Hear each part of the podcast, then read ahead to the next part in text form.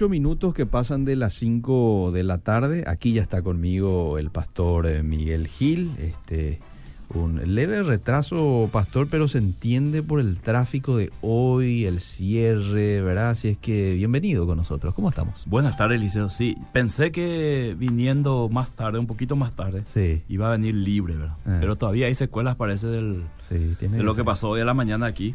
Sí. Así que pido disculpas a la audiencia que ya estaba Sí. quizás esperando la hora indicada.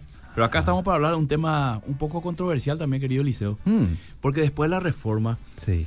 eh, tenemos conflictos con la Iglesia Católica respecto al bautismo de niños. Mm, pero también tenemos conflictos entre las, entre las iglesias evangélicas a- acerca del bautismo, pero no de niños mm, ni de personas en el sentido del agua, en la Ujú. sumersión del agua, sino en el bautismo del Espíritu Santo. Ah, Y esto ha dividido a, la, a los creyentes en dos sectores. En realidad hay cuatro posiciones, pero yo considero que dos son las principales. Las que creen que el, el bautismo del Espíritu Santo es una experiencia posterior a la conversión con la evidencia de hablar- en lenguas. Hay muchas iglesias, creyentes, pastores reconocidos que enseñan esto y creen.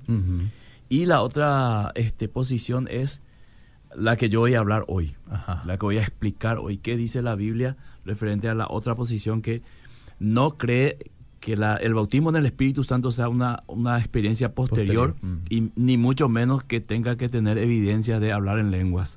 A pesar de que en la Biblia, en, en Hechos, menciona que cada vez que venía el Espíritu Santo sobre un grupo, Mm, eh, ellos hablaban en lenguas. Pero eso lo voy a explicar desde la perspectiva bíblica por qué se daba de esa forma, pero luego no se repite, eh, querido Eliseo. Entonces, la pregunta que nos mueve en esta tarde a responder acerca del bautismo, de la segunda posición clásica Mm. o tradicional, es ¿qué es realmente el bautismo del Espíritu Santo? Ajá. Entonces, eh, es una, una experiencia posterior a la salvación, eh, con la evidencia de hablar en lenguas, o realmente es mucho más que eso. Mm, Entonces, quiero que leas, Eliseo, te pido por favor que leas 1 Corintios capítulo 12, verso 13, porque este versículo explica de manera tan clara, Eliseo, lo que la Biblia dice respecto al bautismo del Espíritu Santo. Para empezar, el término bautismo en el Espíritu Santo así no, no, no aparece en la Biblia así como nosotros lo entendemos hoy.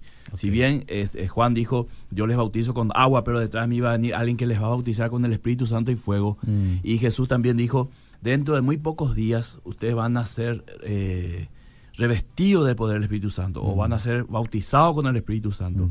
Pero eh, más bien la Biblia habla de, de la persona del Espíritu Santo y su obra. Ok. Así que 1 Corintios capítulo 12, verso 13, Pablo explica algo fundamental en este tema. Y espero, Eliseo, que esta tarde muchos, muchos hermanos de la iglesia que están escuchando la radio puedan salir de toda duda. Y aquellos que este, lo han creído de la otra posición que mencioné anteriormente, puedan también corroborar lo que yo estoy diciendo si es así. Biblia en mano. ¿verdad? Ok, muy bien. Porque por un solo espíritu fuimos todos bautizados en un cuerpo, sean judíos o griegos, esclavos o libres. Y a todos se nos dio a beber de un mismo espíritu. Entonces, ¿qué es el bautismo del Espíritu Santo según la Biblia, querido Eliseo? Es una experiencia de todos los creyentes. Con el Espíritu Santo. Con el Espíritu Santo o por medio del Espíritu Santo. Entonces, cuando hablamos de bautismo en el Espíritu Santo, no hablamos de una experiencia posterior a la salvación, sino estamos hablando de la misma salvación. Porque cuando Pablo dice todos, eso cambia. ¿Por qué? Porque en la primera, este, vamos a decir, la primera posición es una llenura posterior a la salvación con la evidencia de hablar en lenguas. Si esto llevamos al plano práctico, nos damos cuenta que después de la salvación no todos tienen el bautismo del Espíritu Santo, Mm. ni todos hablan en lengua.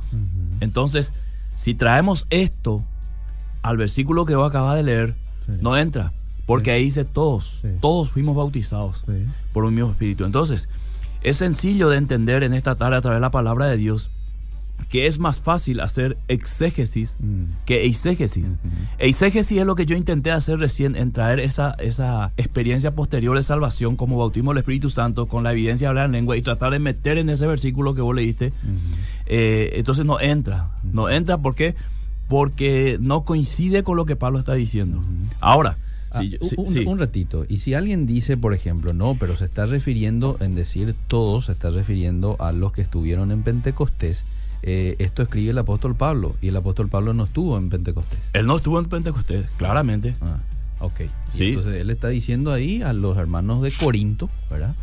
Quizás algunos estuvieron, quizás otros no, pero está diciendo él incluyéndose todos fuimos. Y no solamente a los hermanos de Corinto, sino a todos mm. los creyentes en Cristo Jesús. O sea, a todos los que han tenido esa experiencia del bautismo con el Espíritu Santo. ¿Por qué?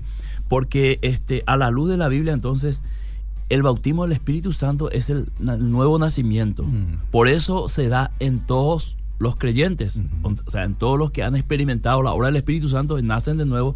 Entonces, a través de lo que vos leíste, y te voy a pedir que vuelvas a leer por si alguien se perdió el versículo, vas a ver que a través del bautismo en el Espíritu Santo somos conectados al cuerpo de Cristo, que es la iglesia. ¿Verdad? Si puedes leer el liceo, vamos a entender mejor ahora. Porque por un solo Espíritu fuimos todos bautizados en un cuerpo, sean judíos o griegos, esclavos o libres, y a todos se nos dio a beber de un mismo Espíritu. Entonces, todos los que tuvieron esta experiencia, el bautismo en el Espíritu Santo, añadido a un solo cuerpo que es el cuerpo de Cristo, sea ah. judío, sea, sea, sea gentil, sea quien sea. ¿verdad? Entonces, eh, sencillamente para entender mejor qué es el bautismo del Espíritu Santo, es la obra del Espíritu Santo por el cual el creyente nace de nuevo, es incorporado al cuerpo de Cristo, entonces eh, viene a, a, ser morada del creyente, del Espíritu Santo, perdón. Entonces se dan tres cosas instantáneamente o simultáneamente. Nacer de nuevo, ser añadido al cuerpo de Cristo y el Espíritu viene a morar eh, en el creyente. Por eso es que Pablo está diciendo, todos, todos fuimos bautizados por un mismo Espíritu. O sea, todos los creyentes en Cristo Jesús sí o sí tuvo que haber pasado por esta experiencia. Nacer de nuevo, ser incorporado al, cuerpo de Cristo y ser morada del Espíritu Santo. Sin embargo, en la otra posición que dice que es una experiencia posterior a la salvación. Mm. Con la evidencia de hablar lengua, no todos tuvieron. Mm. Quizá acá estamos ahora tres en la radio, acá en la cabina, la. Miki, vos y yo. Quizá los tres, uno o dos, ha tenido esa experiencia de eh, ser bautizado, entre comillas, con el Espíritu Santo y hablar en lenguas. Pero si vos haces una encuesta y tomás dos a tres iglesias diferentes, solamente acá en Asunción para no ir lejos, y haces una encuesta, vas a ver que no todos los creyentes hablan en lenguas ni todos los creyentes han eh, recibido ese bautismo, entre comillas, del Espíritu Santo con la evidencia de hablar en lengua. Entonces tenemos un grave problema aquí. ¿Cuál, es la gravedad de este problema? Cuando decimos que no todos todavía no han sido bautizados. Mm. Si yo aplico esto bíblicamente, estoy diciendo no todos son salvos. Mm, mm. Lo que en realidad la, la primera posición quiere decir no todos están investidos con el Espíritu Santo, ni todos están hablando en lenguas. Entonces, conclusión, no todos los que hablan en lenguas, no, todos los que no hablan en lenguas, perdón, no están bautizados por el Espíritu Santo. Por ende no son salvos. Entonces, por ende no. Ellos dicen que son salvos, porque es una, el bautismo para ellos es una experiencia posterior a la salvación. Lo que está diciendo es, vos sos salvo, pero te falta la experiencia con el Espíritu Santo, que se llama bautismo, ¿Y cómo yo voy a saber que tengo esa experiencia y tenés que hablar en lenguas? Esa es la señal de que vos fuiste al fin bautizado con el Espíritu Santo. Entonces, esto es muy importante para entender qué es bautismo del Espíritu Santo y cuando la Biblia habla de eso o cuando escuchamos fuimos bautizados con el Espíritu Santo, son estas tres cosas. Nacer de nuevo, ser incorporado al, cuerpo de Cristo y ser morada del Espíritu Santo. Mm. ¿Y cómo se puede entender la experiencia que a veces cuentan eh, pastores o, ciertas personas diciéndote, por ejemplo, este, ya es cristiano, mucho tiempo de cristiano, pero en una ocasión te dice, el Espíritu Santo me visitó, ¿verdad? O tuvo una experiencia sobrenatural con él. ¿Dónde lo ubicamos a algo así? Si no es el bautismo del Espíritu Santo, estoy entendiendo perfectamente la explicación tuya, ¿verdad? Y, del apóstol Pablo, que dice de manera clara en este texto que acabo de leer. Pero, eh, eh ¿consecuencia de qué? ¿Qué es una experiencia de, que, tiene una persona por haberle buscado de una manera especial al Espíritu Santo? ¿Y, por qué se da en, ciertas personas, verdad? Porque a veces se escucha de que hay personas así, o cuentan en libros o en predicaciones, ¿verdad? Entonces, para entender un poquito también esa... Bueno, vamos a separar más adelante, después de pedirte que leas Efesios capítulo 4, versos 4 y 5, donde Pablo refuerza lo mismo que dice en 1 Corintios capítulo 12, Ah. verso 13. Y luego te voy a responder a esa, a esa pregunta que vos me planteas. Si el bautismo del Espíritu Santo no es una experiencia posterior a la salvación con la evidencia de hablar en lenguas, ¿qué es entonces lo que pasó con aquellos hermanos que sintió en un momento dado una, una presencia fuerte del Espíritu Santo y empezaron a hablar en lenguas? Sí. Voy a responder a eso después de, de este versículo, querido Eliseo. Un cuerpo y un espíritu, como fuisteis también llamados en una misma esperanza de vuestra vocación. Un Señor, una fe, un bautismo, un Dios y Padre de todos, el cual es sobre todos y por todos y en todos. Prácticamente eh, Pablo dice lo mismo que en 1 Corintios ahí, pero amplía un poquito más, eh, hablando de una esperanza, querido Eliseo. No hay conversión sin la obra del Espíritu Santo. Ajá. No hay este, eh, salvación sin la obra del Espíritu Santo. Y uno no puede ser iglesia sin ser, haber sido sellado por el Espíritu Santo. Mm. Y uno no puede ser salvo si no tiene la garantía del sello del Espíritu Santo para el día de la redención. Sí. Clarito. Sí. Entonces, lo que vos planteas, ¿qué es lo que, es, lo que pasó con... Qué, ¿Qué cosa pasó con aquellos hermanos que de repente, en un momento, en un culto, en un momento dado, en una oración, Mm. comienza de repente a hablar en lenguas? Bueno, eso es lo que muchos este, lo ponen en la categoría de la llenura del Espíritu Santo, que es otra cosa que bautismo del Espíritu Santo. Mm, Son dos cosas muy diferentes. ¿Por qué? Porque el bautismo del Espíritu Santo, si bien ocurre en todos, no siempre ocurre con un hablar en lenguas. Ajá. Sin embargo, en, un- en una llenura del Espíritu Santo, en un momento dado, sí puede ocurrir eh, que, que el creyente hable en lenguas. Ah. No todos, pero sí que puede hablar en lengua. Entonces, eh, hay versículos en la Biblia, querido Eliseo, donde ocurrieron llenuras sin Hablar en lengua. hablar en lenguas. Y te pido que leas, por ejemplo, Hechos 4, 8. Y vas a ver que ahí hubo una llenura, pero no hubo este, lenguas ahí. Voy a ver un poco, Hechos 4, 8 dice, entonces Pedro, lleno del Espíritu Santo, les dijo, gobernantes del pueblo y ancianos de Israel. Ahí nos dice, y entonces Pedro, lleno del Espíritu Santo, comenzó a hablar en lenguas. Sí. Ahora, alguien me dirá al otro lado de la radio, sí, pero Pedro ya hablaba en lenguas. Ah, Porque vos te estás yendo a Hechos capítulo 4 cuando Pedro habló en lenguas en Hechos capítulo 2. uno. Mm, oh, De igual manera, esa lengua que habló Pedro no es la lengua que todos los creyentes hablan hoy. ¿verdad? Que son, que Pedro, Pedro y el grupo de, de- de discípulos hablaron idiomas, Sí. ¿verdad? Que fueron comprendidos perfectamente por los oyentes, ¿verdad? Mm. ¿Qué significa eso?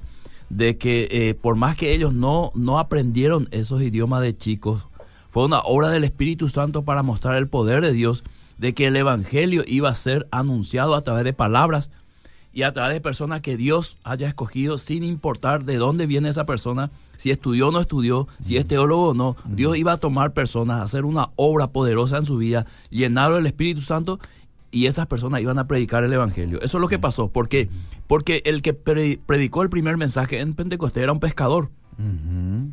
Era un simple pescador. No era un erudito, no era un, un escriba, no era un fariseo. Pero la obra de Dios y el poder del Espíritu Santo hizo que el mensaje llegue a toda la multitud y cada uno les oía hablar las maravillas de Dios en su propio idioma. Dice, Y fue una sorpresa. Fue un hecho milagroso que, que no se repitió después en la historia, querido Eliseo. Por lo menos no hay registro de eso. ¿verdad? Puede ser que ocurra en el anonimato porque Dios es soberano, pero eso fue un hecho puntual que la Biblia describe como para marcar la presencia del Espíritu Santo. O sea, como para decir, no hay dudas que el Espíritu Santo ha descendido y está ahora en los creyentes. ¿verdad? Ok. Hay un registro histórico en la Biblia de que la presencia del Espíritu Santo descendió en Pentecostés y hubo ese hecho milagroso. ¿verdad?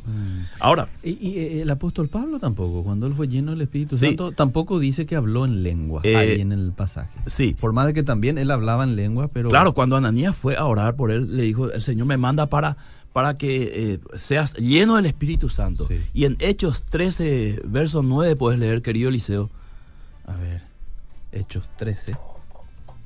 mientras ya estamos esperando los mensajes de los oyentes acerca de Entonces, este tema. Sí. Saulo, que también es Pablo, lleno del Espíritu Santo, fijando en él los ojos.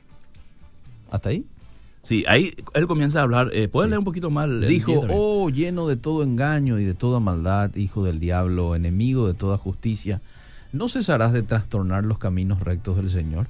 En ese, en ese momento Pablo es lleno del Espíritu Santo y está dando una palabra Sí. de exhortación, Ajá. ¿verdad? Una, una palabra de reprensión. Sí. Eh, no está hablando en lenguas. Entonces, ¿qué significa esto? Que la llenura del Espíritu Santo tampoco está asociado directamente con el hablar en lenguas, sino indirectamente. ¿Qué, qué quiere decir indirectamente? Que puede ser que ocurra, así como eh, que no ocurra. No, no significa una, una evidencia como muchos enseñan, ¿verdad? Porque evidencia, Liceo, es como un resultado, Sí. algo que garantiza que eso es.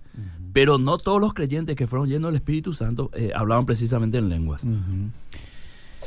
Después está aquel pasaje cuando, no sé si los samaritanos, los discípulos de Juan fueron Sí. llenos, en donde Sí. tampoco no describe la Biblia que fueron llenos del Espíritu Santo. Eh, eh, tampoco dice que hablaban en lenguas ahí.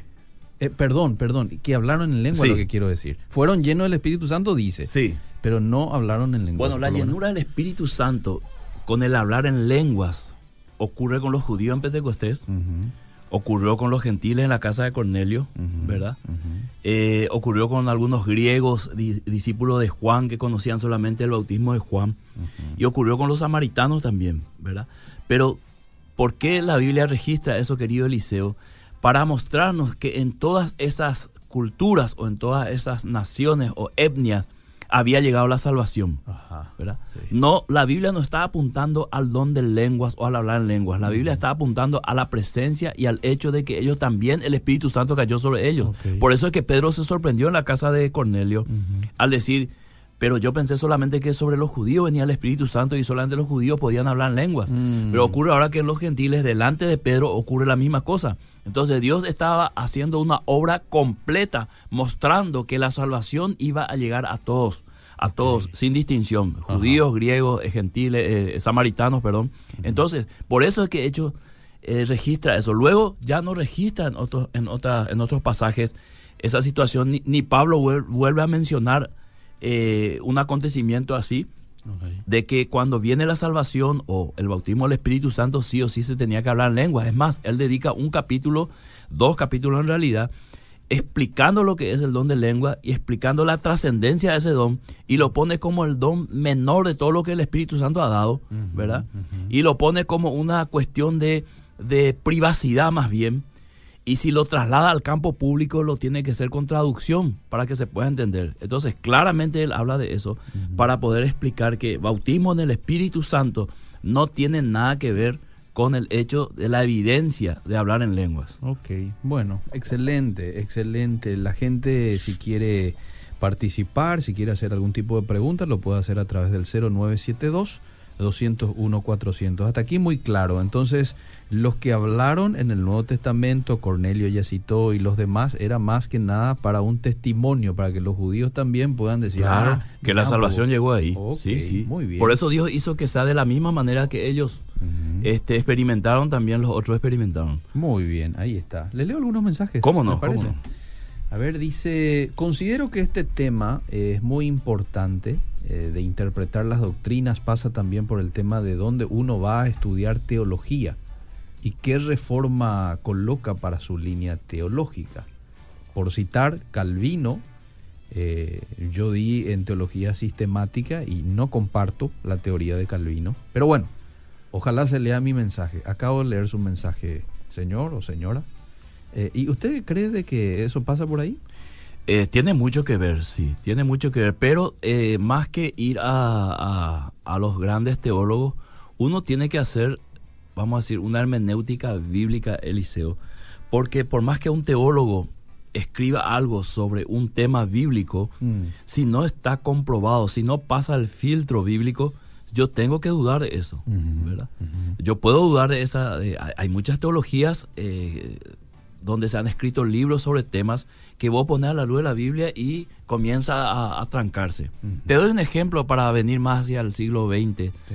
Eh, la, la nueva doctrina o la nueva teología de la prosperidad. Mm, Vos pones a la luz de la Biblia, querido Liceo, Mm. y tienes serio problema de, de- de ser filtrado. Es como que vos colás esa, esa teología de la prosperidad y no, no, no, no arranca. O el, tema de la guerra espiritual. ¿verdad? Vos pones a la luz de la Biblia y comienza a tener serios problemas en su interpretación y aplicación. Porque el problema de muchas personas es la interpretación y la posterior aplicación. Yo puedo interpretar algo de una más forma y aplicarlo de la misma forma que yo eh, interpreto. Y aún yo puedo interpretar de una manera y aplicarlo de otra manera. Por ejemplo, habíamos hablado una vez aquí, Eliseo, el, el, el hecho de las supersticiones. Entonces, muchas personas interpretan la figura de los demonios en forma supersticiosa y entonces cuando ocurre algo en su vida atribuye directamente a obras demoníacas. Y quizás no todos sean obras demoníacas, tal vez sean obras de alguna falta de prevención. Algunas veces son obras totalmente naturales que ocurren porque tienen que ocurrir. ¿verdad? Ejemplo, una enfermedad. Claro que un demonio puede este, poner enfermedades, está demostrado bíblicamente que lo puede hacer. Dios mismo puede poner enfermedades, también está en la Biblia que lo puede hacer.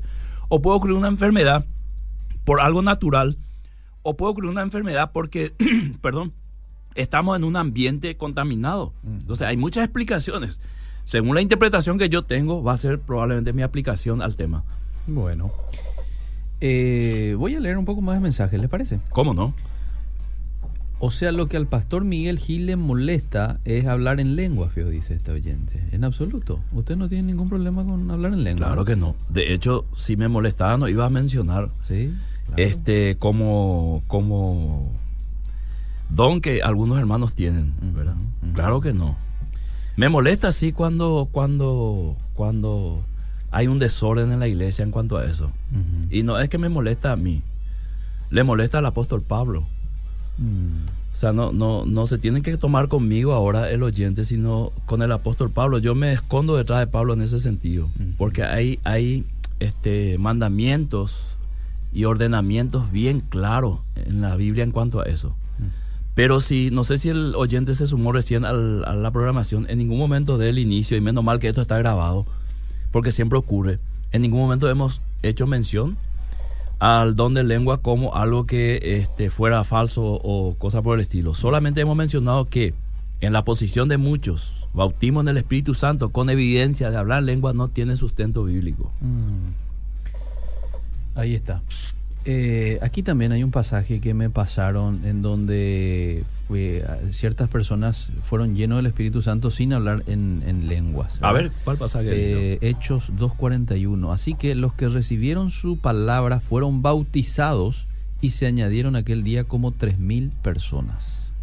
Y no dice de que hablaron en lenguas, Y perseveraban en la doctrina de los apóstoles, en la comunión y sí demás. Hechos 2.41. Muy bien. Voy con más mensajes. Eh, en realidad el hablar en lenguas no se trata de doctrina solamente, se trata de buscar y escudriñar la Biblia para entenderlo. Este, hermanos, entonces si uno aún no habla en lenguas, debe aún anhelarlo, debe aún buscarlo hasta ser bautizado, dice. Ahí está, ahí está el error de la forma en que el, oyente lo plantea. Sí hasta ser bautizado. Ah. No, vos ya fuiste bautizado. Ahí está. Ahora, en cuanto a dones, Pablo es bien claro. Anhelad los dones. Y anhelar los dones mejores. Sobre todo que profeticéis. O sea, si ustedes quieren un don, eh, dice Pablo, anhelen esos dones especialmente de predicar, de exponer la palabra de Dios. O los dones para exhortar, para consolar, para animar. ¿verdad? ¿Por qué? Porque esos dones son más efectivos. Ahora, si yo recibo el don de lenguas y no tengo interpretación y tampoco en mi iglesia hay alguien que interpreta, entonces solamente yo estoy edificado. Pero si yo profetizo, toda la iglesia va a ser edificado. Es más, dice Pablo, si yo tengo el don de, lengua y estoy, estoy en el púlpito y en el pleno púlpito comienzo a hablar en lengua y entra un, inconverso eh, y, y, no va a entender nada de lo que yo estoy diciendo y el mensaje no le va a llegar. Pero si yo hablo palabras normales, como las que estoy hablando ahora, y entra el inconverso, esa palabra puede penetrar en su mente, en su corazón y puede traer un cambio en su vida, como ha ocurrido con miles de experiencias, ¿verdad? Eso, esa, esa parte es fundamental entender por qué Pablo lo está exponiendo así.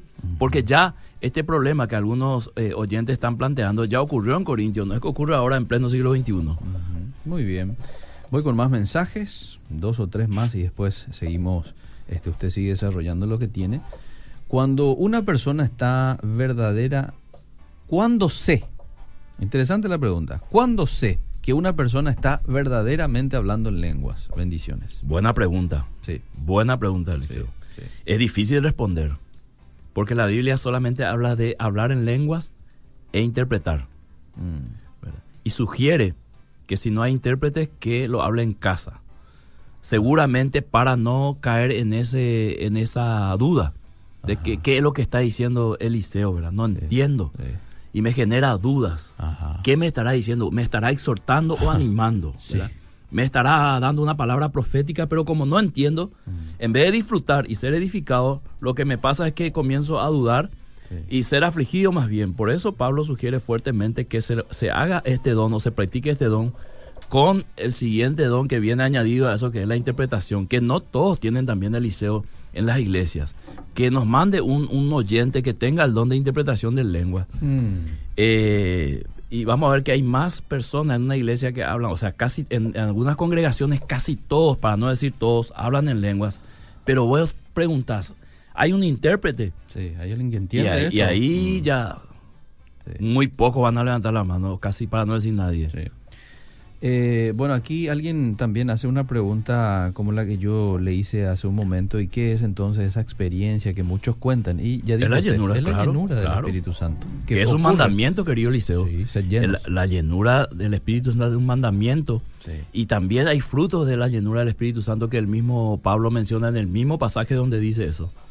En mi experiencia propia, dice esta señora, yo recibí a Cristo cuando tenía 16 años y 5 años después fui llena del Espíritu Santo y mi vida cambió. Luego anhelé hablar en lenguas y Dios me lo concedió por misericordia, no para gloriarme, sino como un anhelo personal. Sí. Mira, Eliseo, eh, la llenura del Espíritu Santo es una experiencia constante, no es puntual. Mm. No es que vos fuiste llenado hoy y a ver cuánto tiempo pasa otra vez para que pueda ser lleno. Mm. Por eso Pablo dice, sean llenos constantemente. O sea, cuando él pone el vino por un lado y la llenura por otro lado, lo que está diciendo es, sean influidos por el Espíritu Santo constantemente. Ajá. ¿verdad? Entonces, para que vos puedas ser llenado del Espíritu Santo, tenés que permitir al Espíritu Santo que te mueva, tenés que permitir al Espíritu Santo que te dirija, Mm. tenés que permitir al Espíritu Santo que este, te guíe en todo. En ese momento vos podés estar lleno del Espíritu Santo y probablemente de la abundancia del corazón habla la boca y dice, todas tus palabras, tus expresiones van a ser guiados por el Espíritu Santo. A eso añadido pueden venir experiencias como llorar, caerse en el piso, hablar en lenguas, eh, sentir una brisa suave, calor, sudor. Ahí ya podemos hablar de miles de cosas. Que todas, bien. todas al final serían respetables, aunque la Biblia no menciona experiencias puntuales, pero sería respetable. Si alguien me dice ahora, eh, hacemos un culto aquí en la cabina, y Miki me dice, yo sentí un fuego, pastor, y hace frío ahora, Mm. y está sudando Miki, Mm. y Eliseo está tendido en el piso, Mm. y luego se levanta y dice, sentí una paz, y ahora, ahora declaré ayuno tres días, porque quiero salir a predicar en mi barrio. Y Miguel Gil no sintió absolutamente nada de eso, pero fue tocado por la palabra para ir a pedir perdón a, a un hermano a quien ofendió. En los tres obró el Espíritu Santo, los tres fuimos llenos del Espíritu Santo, Mm. porque los frutos posteriores a eso lo testifican. Ok, ¿verdad? muy bien, muy bien. Entonces esa experiencia sobrenatural que ocurre, que uno, alguien ve la luz o alguien siente algo, tiene que ir acompañado de frutos. Claro, claro. Muy bien, mi esposo tiene el don de interpretar lenguas, dice esta oyente, y en la célula que teníamos hace dos años le usaban como intérprete personal a cada discípulo. Él siempre me contaba que se sentía mal al interpretar a cada persona, los líderes le obligaban a interpretar, actualmente ya no interpreta y según él dice que ya no tiene ese don. O Bueno. nunca tuvo, o tiene que ejercerlo otra vez, ¿verdad? Mm, Porque Bueno. si Dios le dio un don es para usar. mm, Ahora, ¿qué don sería Eliseo el que es utilizado, del cual una persona no sería, vamos a decir, bendecido mm. Al poner al servicio de los demás? Porque esa es la función de los dones. Ah. Para edificación de la iglesia, dice. Eh, yo, por ejemplo, predico Eliseo los domingos. Sí. Para edificación de la iglesia. Eh, y yo, yo disfruto después de la predicación, Mm, pero en la semana sufro. sufro con los pasajes, sufro al preparar los puntos principales, sufro al pensar cómo lo voy a exponer, Mm. sufro buscando ejemplos Mm. y, y llego al púlpito molido, dependiendo del Espíritu Santo. Luego de predicar yo disfruto. Mm. Disfruto especialmente cuando alguien me da un retorno de que la palabra llegó a su vida. ¿verdad? Entonces, eh, de alguna manera los dones hay que disfrutarlo también porque por algo el Señor nos dio, pero no nos dio tanto a nosotros, sino para que otros lo disfruten. Muy bien, bendiciones. Antes de ir a una iglesia tuve la experiencia en mi pieza, dice esta oyente. Yo sentí un escalofrío, una voz que me decía que eh, tire toda mi droga y que me arrepienta, que le pida perdón a Dios. Luego de casi un año fui por invitación de una persona a una iglesia cristiana y luego de esa experiencia mi vida cambió totalmente. Ahí está. Ocurrió un- algo sobrenatural, pero a eso va acompañado una transformación de la persona, Pastor Miguel. Sí, Eh, claro, porque eh, jamás el diablo le va a decir que deje la droga, ¿verdad? ¿Sí? Aquí escribe un oyente, dice, cuando recibimos a Cristo fuimos sellados con el Espíritu Santo. Ajá. Ahora, si la palabra de Dios registra el hecho de hablar en lenguas como evidencia de la llenura, creo que es algo que podemos buscar eh, o anhelar, como enseña Pablo, que el que habla en lenguas no habla a hombres sino a Dios. Sí, eso ocurre cuando no hay intérprete. Es que habla a Dios y no a los hombres. Como nadie le entiende, entonces Dios sí le entiende. Pero cuando hay interpretación, tiene que ser mensaje para los hombres. Muy bien. Los dones de Dios son irrevocables. Bendecido. este, Así mismo. Bendecida jornada, pastor, dice Suni. Está mal desear el hablar en lenguas para nada, ¿verdad? Sí, ya respondimos. No, No. desear los dones, dice. Sí. ¿Verdad? ¿Cómo se puede decir que el hablar en lengua es una evidencia de llenura del Espíritu Santo, siendo que también satanistas hablan en lenguas? Dice. Y creo que ya lo explicamos, Eliseo. Sí. Ahora, eh, eh, el tema de la- las lenguas, yo por lo menos, querido Eliseo, y voy a hablar por mí esta tarde, yo he visto a personas que no son cristianos eh, hablar cierta especie de lengua parecido, ojo, parecido a los que algunos cristianos hablan. ¿verdad? Parecido, digo, no es eh, la misma lengua, sino parecido, ¿verdad? Y fue en un momento de, de- de situación de, de, vamos a decir, religiosa en otro contexto que no es la cristiana, ¿verdad? Ahora, hay, hay varias manifestaciones, por eso Pablo pone mucha atención y mucho, mucha, mucho énfasis a los líderes, a que miren y estén chequeando constantemente lo que ocurre en la iglesia, Mm. porque en Corintio ocurrió muchas cosas, Eliseo, que sobrepasaron lo espiritual para ir al lado de lo carnal. O sea, ya no era de bendición, sino era de maldición. Entonces Pablo tuvo que poner orden ahí. Eh, la manifestación de los dones siempre tiene que traer consigo edificación de la iglesia, paz del Espíritu Santo y nuevo, nuevo deseo de servir a Dios.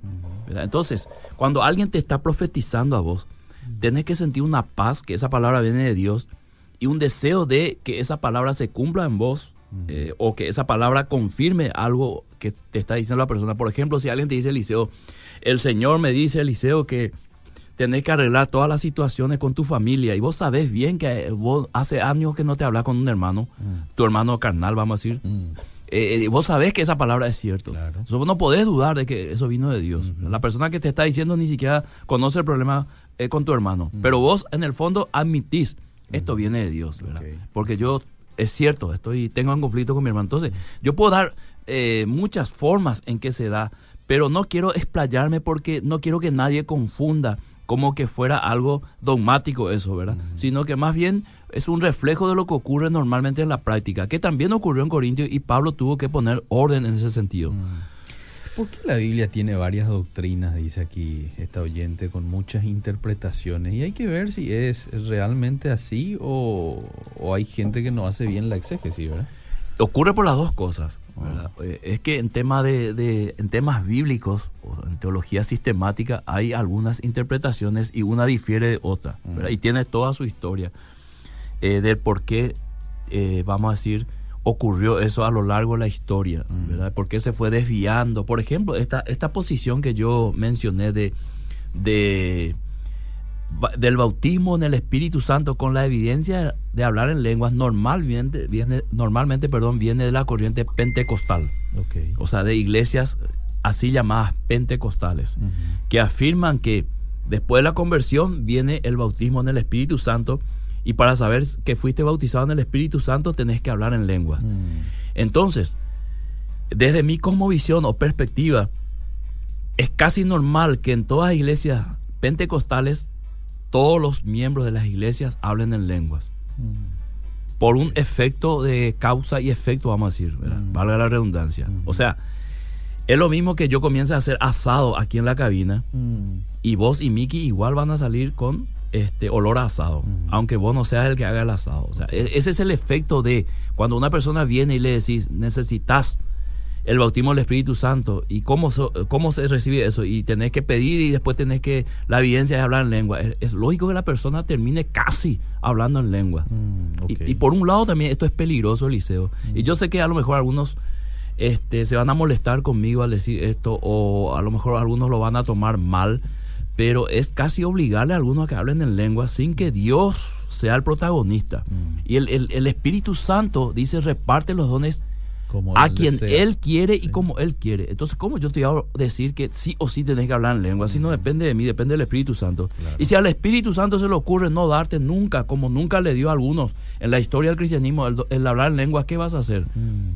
Entonces, por eso es importante ir a la palabra del liceo y filtrar todo lo que nosotros escuchamos, todo lo que se dice, analizarlo a la luz de la palabra, que es nuestro, nuestro principal objetivo aquí en Vida Positiva, ¿verdad? Siempre lo hemos hecho y lo queremos hacer siempre para justamente clarificar esas dudas que están en la mente de muchas personas. Hola, Pastor Miguel. Espero lean mi mensaje. Dice, voy a leer. ¿Sabe que hay una iglesia en la que casi todos, si no la mayoría, tienen don de profecía, pero sin show? Dice. Sin show. La iglesia se llama, y no voy a, a nombrar nomás, ¿verdad? Pero ella cita aquí. Espero que lean mi mensaje. Y ahí vamos a hacer una prueba de liceo. A mí Ah. me gusta mucho cuando enseño teología a los estudiantes decirle, eh, eh, nosotros vamos a hacer, estamos en un laboratorio Eh. cuando estamos en clase, Ajá, ¿verdad? ajá. Porque eh, eh, en esa experiencia uno saca conclusiones. Vamos a hacer entonces un ejercicio con lo que dijo el hermano. Ajá, bueno. En una iglesia la mayoría este, tiene el don de profecía. Sí. Tomemos esta palabra y llevemos al campo de la filtración bíblica. Mm, Bajo esta palabra de que en una iglesia casi la mayoría profetizan, bajo al campo bíblico mm, y comienzo a buscar sustento bíblico mm, para saber si lo que dice el hermano es cierto o no. mm. Voy a Corintios y me dice el apóstol Pablo, procurar los dones mejores, sobre todo que profeticéis. Entonces, la iglesia que ha sido enseñada así, procuremos hermanos los dones mejores, sobre todo que profeticemos. Entonces los hermanos van a ser inducidos a orar al Espíritu Santo. Espíritu Santo, yo quiero profetizar. Si me vas a dar un don, dame por favor el don de profecía. Porque acá Pablo me está sugiriendo eso. Y si Pablo está sugiriendo es por algo. ¿verdad? Entonces, paz, le viene el don de profecía. Mm, Entonces, ahora, conclusión. ¿Puede ocurrir eso en una iglesia? Claro que sí. Claro que sí. Porque Pablo mismo dice, procuren todo profetizar. Muy bien, ¿Verdad? muy bien. Bueno, aquí preguntan dónde pueden escuchar de vuelta la grabación para la gente que no pudo escuchar desde el principio. Y esto queda en el podcast de Radio Edira. Ingresa a la, a la web, ¿verdad? En podcast, ahí va Vida Positiva. Y puede escuchar íntegramente a partir del día de mañana. O en Facebook también. Y sabe que es bueno, Eliseo, también, Sí, que sí. no solamente lo escuchen después por Facebook, sino lo compartan. Cierto. Porque quizá hay muchas personas que no pudieron escuchar, entonces van a tener la oportunidad de que un amigo le comparta Ajá. y t- tener la posibilidad de escuchar también. Ok. Buenas noches. Cuando yo hablo en lengua siento escalofrío y brazo derecho tiembla y lloro, pero no interpreto. Por eso no hablo fuerte, dice. Y habla despacio nomás. Eh, refiriéndose al hablar en lengua. ¿verdad? sí. En ese momento, según la Biblia, te estás edificando personalmente y hablando con Dios. Tu espíritu está hablando con Dios. Billy Graham nunca habló en lenguas. ¿Y cómo le usó Dios, che? Dice. Sí, hay muchos, Cierto. hay muchos. Y el otro día le preguntaban también así en público a un teólogo muy respetado, ¿verdad? Este, y uy, usted habla en lengua, le decían, en un programa de televisión. Y él dijo, no, yo no hablo en lengua.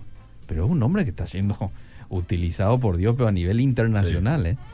Y él dijo, no, yo no hablo en lenguas. Y bueno, ahí se trata de que... Y te voy a poner, eh, va- vamos, vamos a agarrar lo de Billy Graham que dijo el oyente, Sí. y te voy a poner la otra balanza, otro para hacer un equilibrio. A ver. Gigi Ávila. Mm, Gigi Ávila sí hablaba en lengua y fue un tremendo evangelista que me inspiró a mí, Eliseo, mm, en mi adolescencia yo le veía por televisión y creo que llegó a venir acá en Paraguay en el Estadio Club Olimpia. Mm. Tremendo. Y hasta hoy yo soy edificado con sus videos cuando él está predicando. Mm. Y él en casi todas las prédicas, para no decir en todas, en algún momento hablan lenguas. Mm. Así que así como Billy Graham nunca habló en lengua y fue tremendo, también Gigi Ávila hablaba en lengua y fue tremendo. Bueno, me gustó ese equilibrio que hizo, ¿eh? espectacular. Eh, bueno, le leo un poco, dos mensajitos más. Estamos llegando al final, Miki, ¿verdad? Bueno, ahí ya me está mostrando la tijerita el compañero. Eh, cuando estoy en pecado no puedo hablar en lenguas, no todas las iglesias pentecostales, querido pastor. Yo estuve en Asamblea de Dios y casi nadie habla y tampoco se les anima, dice. Ok. Es ah, que no generalizó lo usted, yo, digo la, yo digo la corriente, no dilo en nombre de iglesias. Sí. Eh, pentecostales hay muchísimas, Asamblea de Dios, eh, Iglesia Pentecostal Unida. ni demos los nombres porque son muchísimos. Sí. El pastor Miguel Gil, un hombre tremendo a quien Dios lo está utilizando muchísimo. Hablan lenguas, dice Cintia. Y Cintia, yo hablo en lenguas como todos hablan. No interpreto nomás. Bueno, está bien, está bien. Ahí ya le respondía. Hola, ¿qué tal? Qué gusto este, escucharlos. Dice que el Señor los bendiga. Soy pastor pentecostal. El Señor me puso al frente de una iglesia de 120 hermanos y ni el 20% de ellos habla en lenguas. No me enfoco luego tanto en eso, pero sí en un cambio de vida de las personas sí me importa. Sí, ok. excelente. Para concluir, Liceo, eh, para que nadie pueda quedarse con la espina de que, eh, este, por lo que dije hace, hace un momento, Mm. eh, para que yo pueda llegar a decir eso, tuve que ver 23 años de pastorado y ya más de 30 de creyente. Y siempre que veo el- el- la manifestación de, los le- de lenguas, perdón, lo he visto en un contexto pentecostal. Entonces, eh, y eso tiene su explicación que ya lo di. Eso no significa que todas las iglesias pentecostales obligan a que eh, hablen lenguas, pero si vos tenés una doctrina que te dice bautismo en el Espíritu Santo, con evidencia hablan lenguas, Mm. eh, sumá nomás eso y te va la, el resultado. Ok, muy bien. Gracias, pastor. por- Hasta el próximo martes. Seguimos.